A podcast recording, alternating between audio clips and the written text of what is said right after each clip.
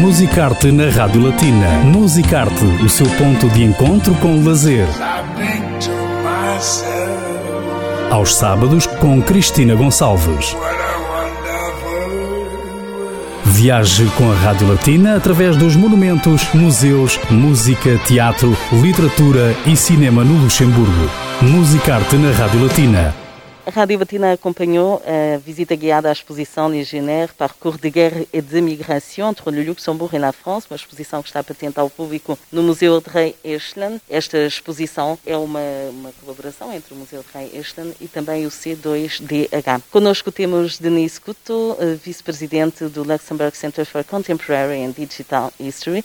Monsieur Denis Coutu, bonjour. Bonjour. Quelle est l'importance de cette étude d'immigration entre le Luxembourg et la France? Oui, je crois qu'elle est très importante parce que euh, au XIXe siècle et au début du XXe siècle, cette euh, migration du Luxembourg vers la France, c'était la, la, migration la plus forte. Donc venant du Luxembourg, en 1890, il y avait 40 000 luxembourgeois qui vivaient et travaillaient euh, en France et en Alsace-Lorraine. Donc euh, c'est euh, voilà pourquoi nous avons tenu à faire le lien entre ces parcours de guerre d'une part, puisqu'on parle des luxembourgeois qui étaient volontaires dans la Légion étrangère française dans le cadre de la Première Guerre mondiale, mais on a aussi voulu rappeler que ces gens ne se sont pas engagés pour la plupart à partir de Luxembourg. C'était des gens qui étaient déjà en France, qui avaient déjà un parcours derrière eux, un parcours migratoire pour la euh, plupart, et donc aussi faire le lien avec euh, ces migrations, cette émigration, vu que le Luxembourg à l'époque était avant tout un pays d'émigration et qu'il est aujourd'hui avant tout un pays euh, d'immigration. Je pense que beaucoup de monde n'a pas cette notion que le Luxembourg, que les Luxembourgeois immigrent aussi. Oui, oui, oui, c'est très important de, de rappeler aux gens qu'effectivement, bon, pourquoi les, les gens migrent, émigrent, c'est parce que évidemment ils euh, croient qu'ils ont des, chances meilleures de construire un avenir pour eux et pour leurs enfants euh, s'ils quittent leur pays d'origine. Donc, euh, ce qui n'est jamais un, choix facile. Et donc, beaucoup de Luxembourgeois ont, fait ce choix parce que le Luxembourg à l'époque, évidemment, était n'était pas encore le Luxembourg industriel ou le Luxembourg aujourd'hui euh, place financière et, et, européenne. Donc c'était un choix de vie, euh, bon, pour certains, et d'ailleurs là aussi on peut faire des comparaisons avec aujourd'hui, certains c'était juste saisonnier, certains sont revenus après quelques années, mais pour d'autres c'est devenu une, une, migration durable, donc ce qui explique que nous avons aujourd'hui des, des, prêts de familles euh, qui vivent en France et dans les ancêtres étaient ces, ces légionnaires luxembourgeois. Est-ce qu'il y a un nombre officiel des légionnaires luxembourgeois? Oui, il y a beaucoup de chiffres qui sont avancés, beaucoup sont euh, exagérés. Donc euh, pour cette période de la Première Guerre mondiale, certains parlent de 8000. Le chiffre le plus souvent avancé, c'était 3000. Clemenceau, Georges Clemenceau, qui était le président du Conseil, donc le chef du gouvernement français à la conférence de Versailles, parlait de 1500. Les recherches faites par Arnaud Zauer euh, à l'université, euh, lui, euh, en ce moment, il a une banque de données de 954 légionnaires, donc dont 280 sont morts pendant cette guerre. Selon vous, est-ce qu'il y a des stéréotypes qui perdure toujours par rapport à la Légion étrangère Oui, donc la Légion étrangère, bon, c'est évidemment des, connotations euh, ambivalentes. Hein, donc un stéréotype, c'est euh, bon, qui s'engage dans une Légion étrangère. Euh, ce sont peut-être des gens, des têtes brûlées, des aventuriers.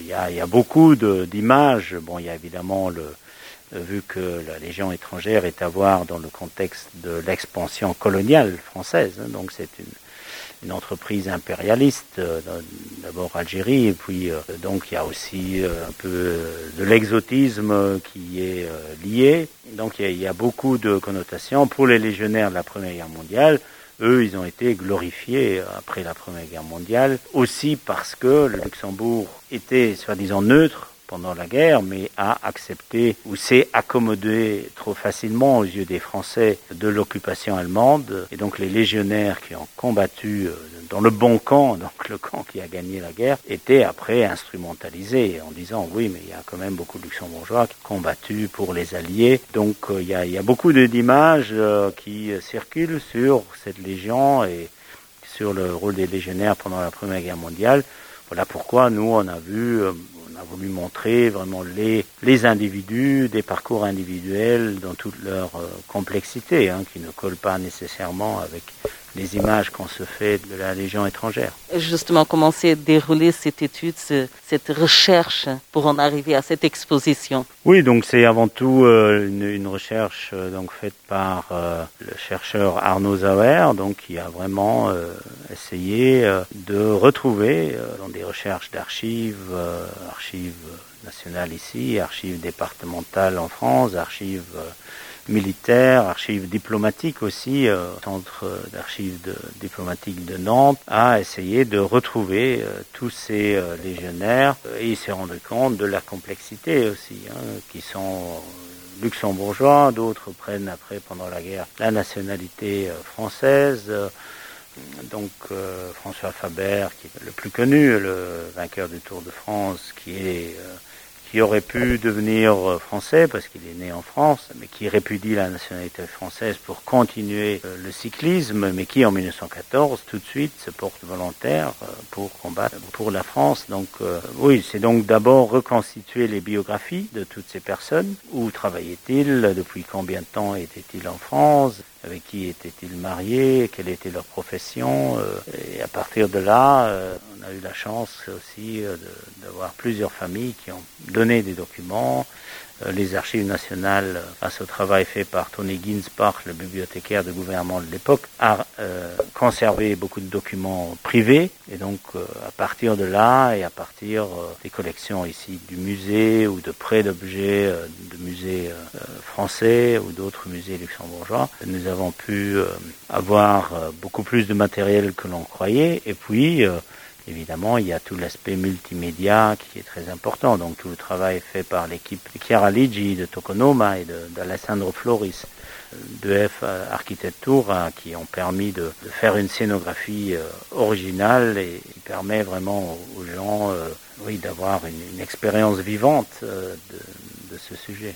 C'est une, exposition pour toute la famille en fait. Oui, oui, parce que je crois qu'il y, a tellement de, c'est consciemment qu'on a voulu confronter les gens avec la, complexité, avec plein de, que ce soit objets, documents textes, installations vidéo, euh, histoire audio, donc euh, d'avoir euh, des, stimuli, trop de stimuli, mais c'est ce qu'on a voulu. Hein.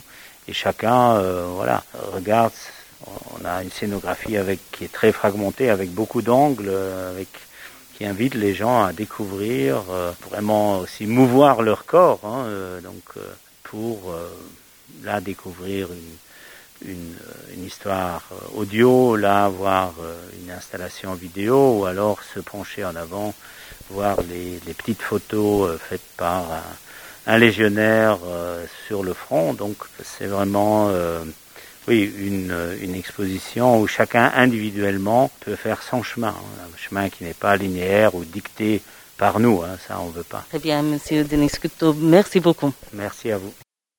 Musicarte